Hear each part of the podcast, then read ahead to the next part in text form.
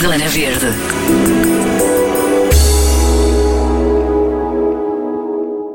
Começou em Amsterdão, quando o Rui e a Maria deram por eles a olhar para o pão que tinham à sua frente. Não bastaria farinha, água e sal? Por que tantos ingredientes? Foi então que decidiram começar a fazer tudo de raiz, com amigos e família, a fazer cada vez mais perguntas. Abriram um caminho novo, reeducaram a alimentação e criaram o Kitchen Dates. E não há no mundo lugar como este. Um restaurante sem caixote do lixo, onde cada ingrediente é pensado para não ser desperdiçado. É assim, não é, Maria? Uh, sim e não. Sim, porquê? então vamos lá, ou sim, sim, ou não? Sim, porque efetivamente nós abrimos esse espaço, um espaço onde tudo o que entra uh, tem de ser efetivamente consumido, reutilizado ou transformado em composto, portanto não há desperdício e só trabalhamos com produtos locais. E não, porque nós estamos num, neste momento numa fase de transformação por causa da pandemia e vamos deixar de ter este espaço. Ou seja, Kitchen Date é muito mais do que este espaço, é um, é um projeto de literacia alimentar. Muito bem, portanto, é, a, a ideia é torná-lo, uh, não é, portanto, deixa de ser físico para se tornar uh, um, um bocadinho universal, não é? Exatamente porque o, que aconteceu foi que a pandemia veio um pouco retirar-nos as pessoas da, da nossa mesa, não é? Claro, claro. E não tendo pessoas à mesa não faz sentido ter neste momento este espaço que, que tem custos acrescidos e que já não nos faz sentido nesta localização. Então, e qual é a vossa ideia agora? Podemos começar por aí e depois vamos uh, aos, aos, aos primeiros dias e à, e à origem deste Kitchen Dates, mas diz-me então, qual é a vossa ideia agora? Uh, nós, neste momento, estamos a tentar reformular o projeto uh, para torná-lo cada vez mais um projeto de literacia alimentar, com os nossos workshops, neste momento online. Um, ehm, também temos um, ehm, para sair um livro que já está planeado há bastante tempo, mas que infelizmente por causa do restaurante não tínhamos ainda tido tempo. Mas a nossa ideia é educar cada vez mais um, ehm, o consumidor de forma a conseguir comer de uma forma mais sustentável, mais consciente e mais saudável. Achas que é difícil, Maria? Quais são os principais desafios? Quer para o consumidor, quer para vocês. O que é que, o que, é que tens sentido ao longo uh, deste, destes últimos tempos, não é? Achas que, há, achas que há uma mudança a acontecer ou, ou pelo contrário, ainda achas que há uma, uma resistência grande? Acho que estamos num bom caminho. Há cada vez mais pessoas com maior consciência e que, que se interessam por estes temas. Uh, as maiores dificuldades são, sem dúvida, o comodismo, um, o facto de ser muito mais fácil comer de uma forma menos consciente e menos saudável, porque é o que está mais acessível uh, para a maior parte das pessoas, e, por outro lado, o, o não questionar. É, questionar leva-nos a, a, querer tomar decisões e, e, a querer mudar alguns hábitos e é muito mais fácil não questionar porque assim não vamos mudar nada e, e é mais cómodo, uma vez mais. Um, e depois o facto de existir cada vez mais informação, muita, del, muita dessa informação contraditória e para o consumidor um, final é muito difícil por vezes distinguir o que é que deve seguir ou não, ou quem é que uh, está efetivamente a comunicar toda a verdade ou a verdade que interessa mais a esse consumidor, porque nem todos temos de seguir pelo mesmo caminho, como é óbvio, e cada pessoa tem o seu ritmo e isso é bastante válido. E se há pessoas que começam pela questão do pão, como nós, há outras que começam uh, por questionar os açúcares e, e portanto, um, todos os caminhos são válidos. O que interessa é que cheguemos todos ao, ao mesmo objetivo. Claro que sim, que é comer de forma mais saudável e mais consciente. Falaste no pão, achas que podes começar, uh, podes contar um bocadinho essa, essa, essa história? Vocês estavam, estavam na Holanda, não é? Uh, como é? Como é que foi esse momento-chave? Sim, nós vivemos os dois em Amsterdão e tínhamos muita dificuldade em encontrar pão de qualidade. O pão tinha sempre mais de 10 ingredientes, um deles era sempre açúcar, e nós começámos a questionar, primeiro, o que é que fazia o açúcar no pão, eh, para que é que servia, e depois, porque é que o pão já não era como o pão de antigamente, farinha, água e sal, não era preciso mais. Um, e à medida que íamos investigando e tentando perceber o porquê, começámos a perceber que não era só o pão que estava neste estado. Tudo aquilo que estávamos a comer, e aqui uh, refiro-me sobretudo aos processados, aos embalados, desde as bolachas aos cereais de pequeno almoço, toda a indústria alimentar estava afetada por esta questão. E nós, à medida que íamos querendo saber mais e aprofundávamos os nossos conhecimentos, deparávamos com uma realidade que não queríamos seguir. Nem consumir, mas vocês só Exatamente. cozinhavam por hobby, certo? Não trabalhavam, hum, não estavam na área, portanto, não, não trabalhavam na área, era só mesmo cozinhavam por gosto. Exatamente, o que nós começámos por mudar foram os nossos hábitos. Muito bem. Em casa, mudámos a nossa alimentação e com isso surgiu muita curiosidade dos nossos colegas, dos nossos amigos. Nós íamos cada um uh, para o seu escritório, levávamos as nossas marmitas, os nossos snacks e as pessoas questionavam muito aquilo que estávamos a comer, porque visualmente eram coisas diferentes. Em alguns casos, uh, ingredientes diferentes, mas que estavam completamente acessíveis no mercado, se as pessoas se deslocassem ao mercado e fossem falar com, com os agricultores diretamente. Claro, e havia aí um toque de gastronomia portuguesa, muito apreciada pelo mundo fora. Conseguiram apanhar algumas, uh, algumas, alguns traços da nossa, da nossa comida é claro que alguns dos hábitos sempre foram muito portugueses. Por exemplo, na Holanda, o almoço é uma refeição muito funcional, não é aquela refeição mais completa como temos em Portugal. Como nós temos, sim, sim. Exato, e esses hábitos estavam connosco. Eh, no entanto, nós sempre tentámos adaptar à realidade local, porque queríamos consumir o que era local. Claro. E a realidade da Holanda é muito mais à base de, de raízes, de tubérculos. E, e, portanto, a nossa alimentação também um, estava, no fundo, uh, enraizada, chamemos-lhe assim, na, na cultura que, que, nos envolvia. Claro. E como é que, portanto, lembras-te por onde é que vocês começaram? Sim, nós começámos por, por questionar, em primeiro lugar, o, o pão e os embalados, mas depois uh, as carnes vermelhas, deixámos de consumir carnes vermelhas. Depois percebemos que as brancas ainda estavam em pior estado do que as vermelhas, em muitos casos por causa das hormonas, de todos aquele, aqueles antibióticos que, que, eram injetados nos animais. E depois, às tantas, conseguimos perceber que o peixe eh, que nos chegava, porque eh, talvez muitas pessoas não tenham noção de que Portugal é um país privilegiado no que diz respeito ao peixe porque na Holanda não, não tínhamos acesso a metade do peixe que temos aqui em Portugal, de, de variedade. E, e portanto, um, não só o peixe era muito restrito a determinadas espécies, como um, era muito caro, assim pois, como a carne. Pois, claro. E, e, e, nós começámos também a questionar as espécies que estávamos a comer. Algumas delas não queríamos comer pelas mesmas questões de, das hormonas adicionadas e, e de outros problemas de poluição um, da origem do, do próprio peixe uhum. um, e depois aos poucos fomos retirando todos os ingredientes de origem animal e chegamos a um ponto em que a nossa alimentação era puramente vegetal.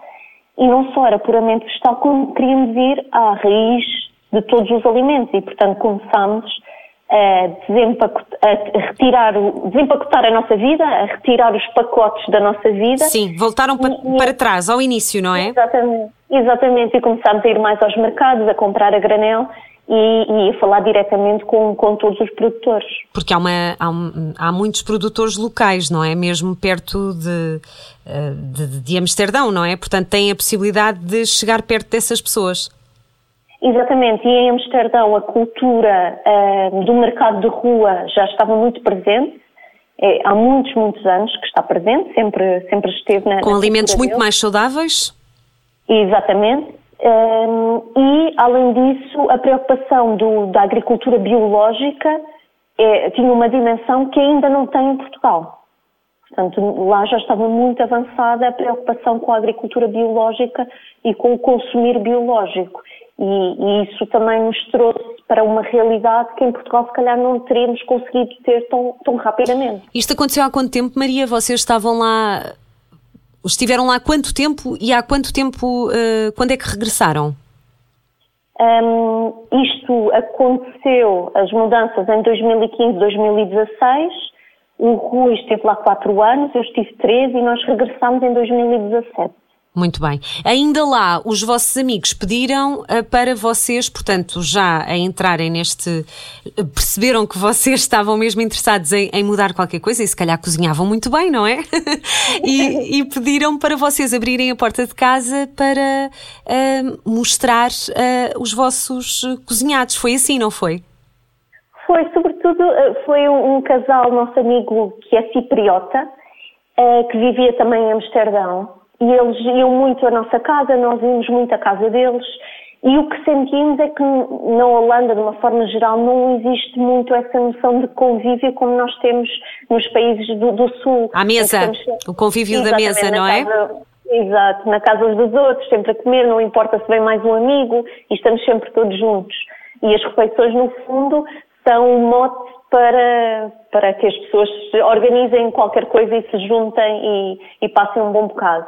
E, e, no fundo nós fazíamos isso entre nós, os, os povos do Sul, chamemos-lhe assim, e o que aconteceu foi que esses amigos cipriotas sentiram que o que estávamos a oferecer era tão valioso que devíamos abrir a porta da nossa casa para outras pessoas conhecerem também essa realidade, não só da comida que estávamos a oferecer, que era, era diferente e que eh, deixava uh, as pessoas a pensar, e a questionar as escolhas que faziam, mas também o próprio convívio, que como não era comum na Holanda, seria algo muito agradável, uma espécie de bufada de ar fresco para, para as pessoas de lá.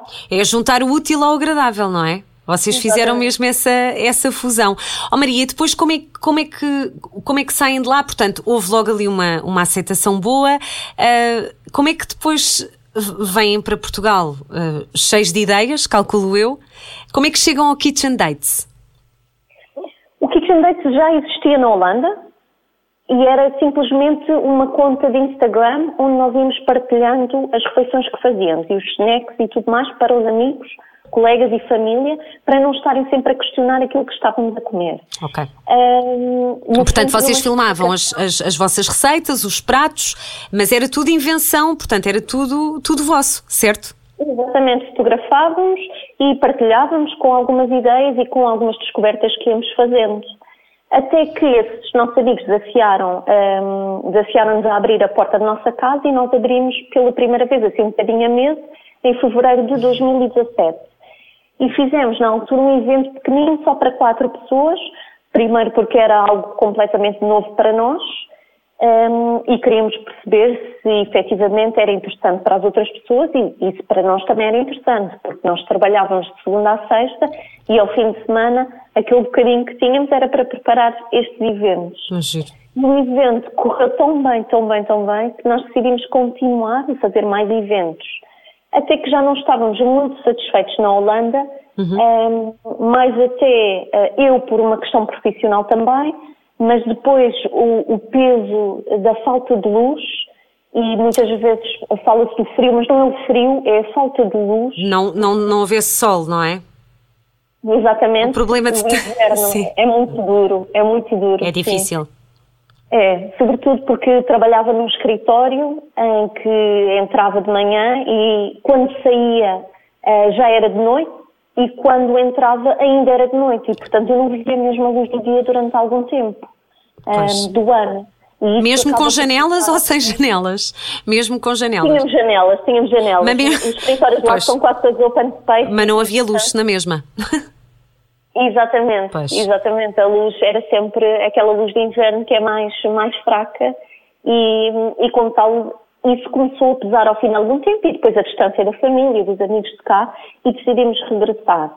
E retomamos os eventos que estávamos a organizar já em Amsterdão, retomamos em Lisboa, na nossa casa, um, em outubro de 2017 ainda. Fizemos o primeiro evento em Portugal.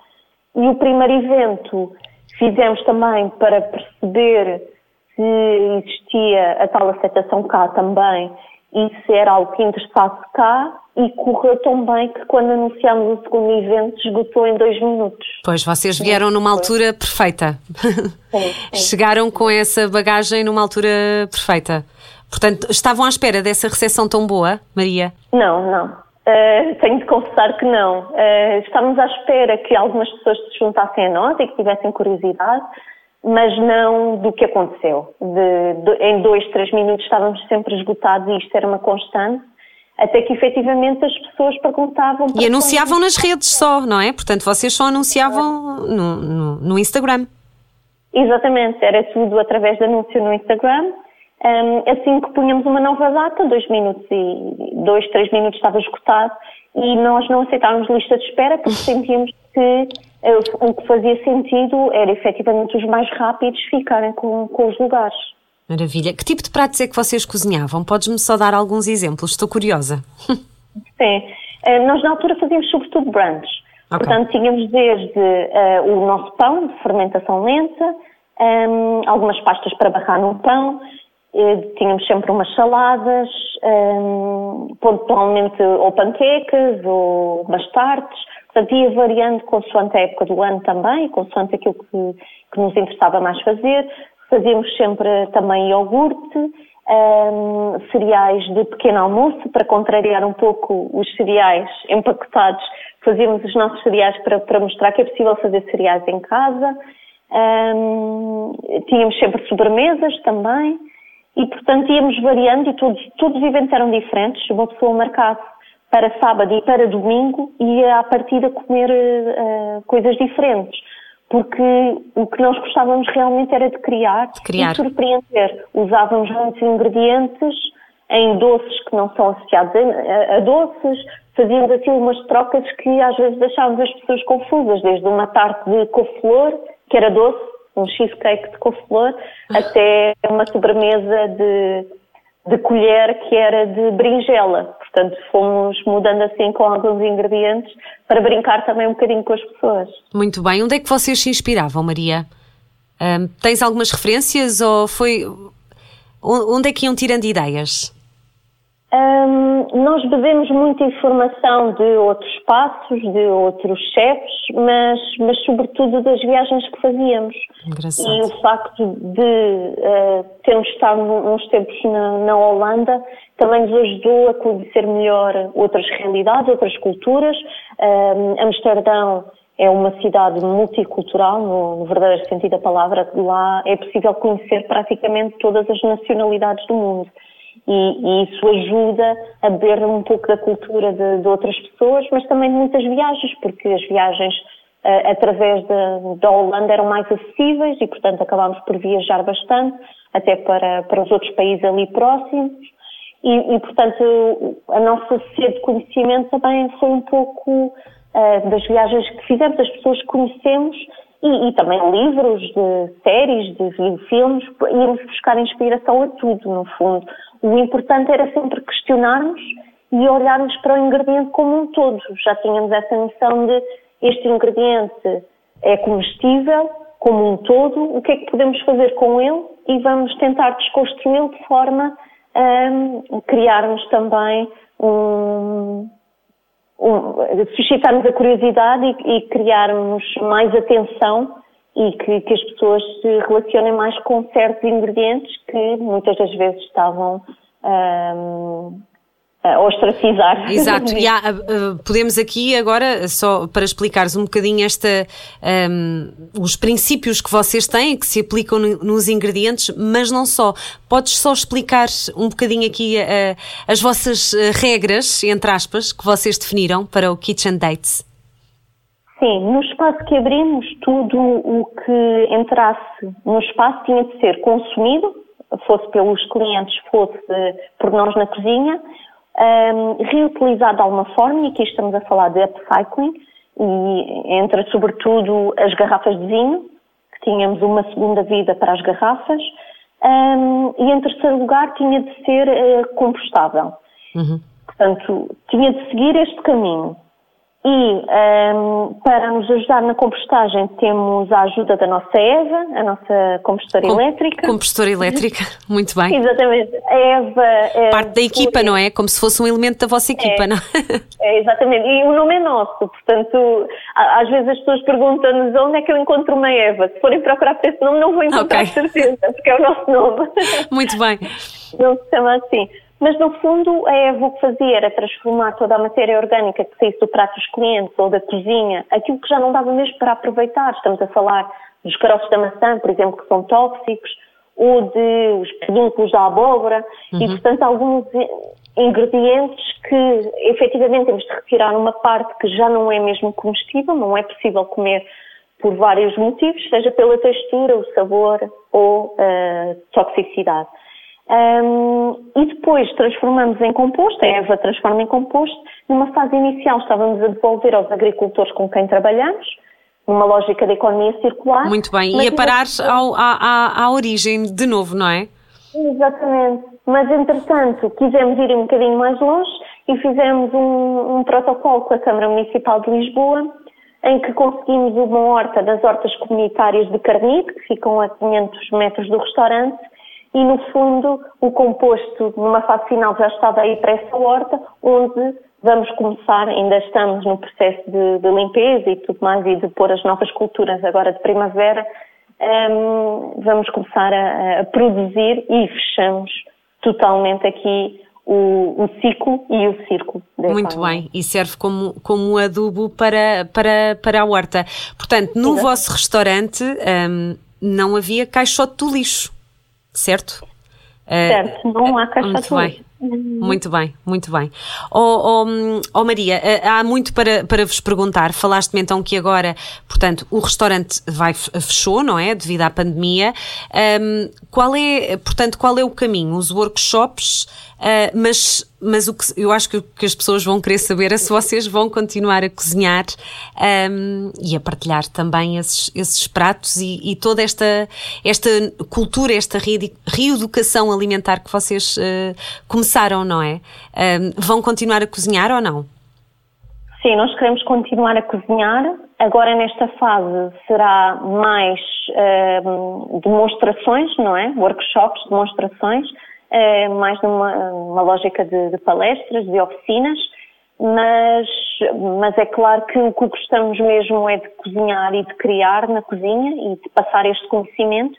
E por isso, quando fizer sentido e se fizer sentido voltarmos novamente às experiências partilhadas à mesa, então é isso que nós queremos, porque o que nos dá mesmo prazer é estar com as pessoas connosco e poder passar o conhecimento ao vivo. Claro. Isso é algo que foi a, a, pandemia nos tirou agora, mas que, que acreditamos que no futuro, não propriamente a curto prazo, mas, mas daqui a um ano ou dois, provavelmente já, já comecemos a ter isso de volta. Muito bem, esperemos, esperemos mesmo que sim, brevemente. Uh, Maria, muito obrigada. Uh, Diz-me só onde é que as pessoas te podem, vos podem contactar, saber mais sobre vocês, assistir aos workshops, aprender um bocadinho deste, desta vossa partilha, não é? De, de, de fazer da cozinha um lugar uh, mais, mais sustentável e saudável. Sim, podem, sim. podem nos encontrar em kitchendates.pt no nosso site temos a informação completa de tudo o que vamos fazendo e aí podem registrar também, um, inscrever-se para a nossa newsletter, onde nós uh, pontualmente vamos enviando toda a informação de todas as atividades em que participamos e aquilo que estamos a desenvolver para envolver a comunidade que, que, que nos acolhe também.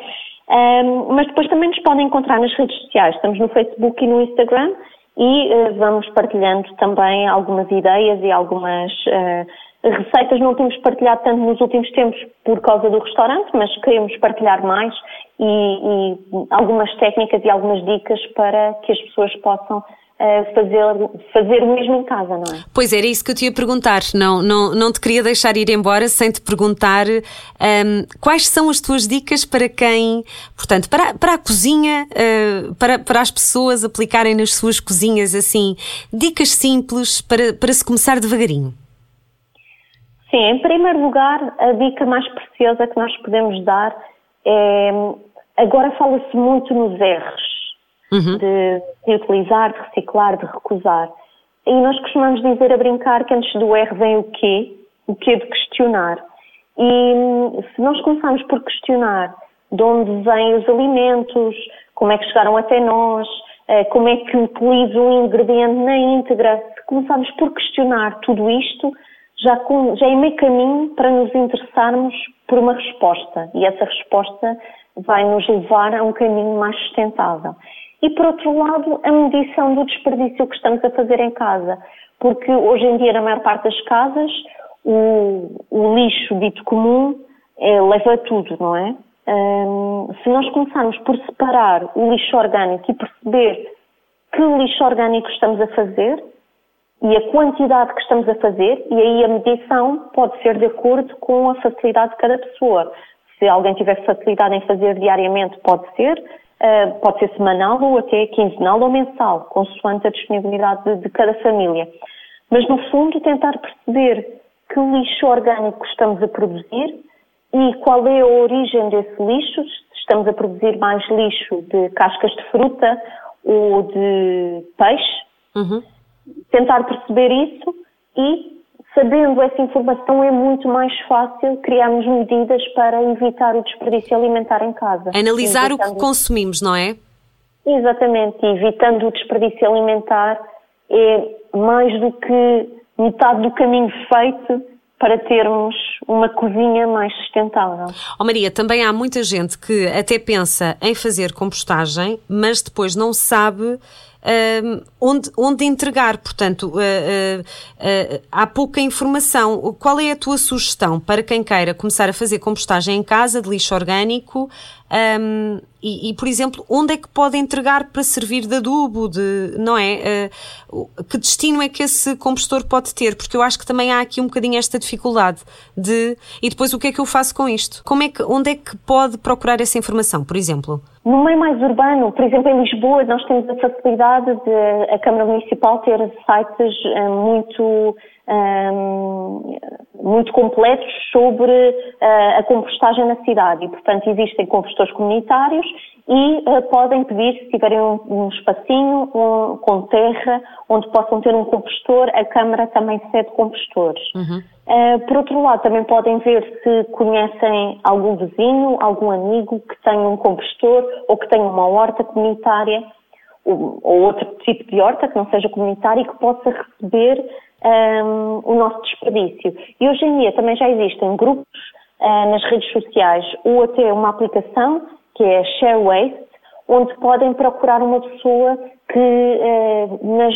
redondezas faça, faça compostagem e que possa receber o nosso desperdício. O importante é percebermos como conservar o desperdício, porque não vamos estar a entregar todos os dias a essa pessoa. Claro. E, portanto, de acordo um, com a disponibilidade horária, tentar perceber como é que devemos conservar esse desperdício.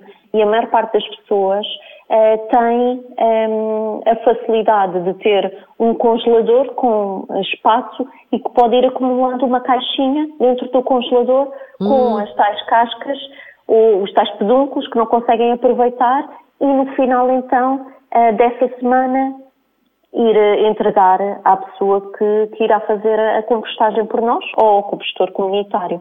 Outras cidades já começam a ter também é uma questão de irem acompanhando também o que hum. cada município está a fazer. Falando nas, nas, cascas de fruta, tens alguma receita assim rápida para deixar aqui aos ouvintes do Zona a, Verde? A, a, receita mais rápida que, que, podem fazer é uma compota através dessas cascas. E, e, as cascas ainda têm sabor e a textura ao ferver ao lume acaba por, eh, por ficar uh, melhor e acaba por ficar uma, uma boa compota de, para consumir assim. Mas a melhor dica é tentar não descascar. Se soubermos a origem do alimento, então sabemos claro. que a partida é, é seguro para consumirmos e, e, como tal, o melhor é não descascar de todo. Muito bem, fica aqui a, a sugestão. Maria, muito obrigada um, e vamos seguir-vos uh, aí pelos vossos novos desafios e, e, pensar que um dia vamos voltar a, a partilhar e, e, a partilhar as vossas receitas e as vossas experiências à mesa. Obrigada a nós pelo convite e esperamos que sim. A nossa porta está sempre aberta, agora não fisicamente, mas uh, virtualmente. E em breve fisicamente, vamos acreditar que em sim. Em breve, vamos acreditar. Obrigada, Maria, boa sorte. Obrigada. Obrigada. Zona Verde.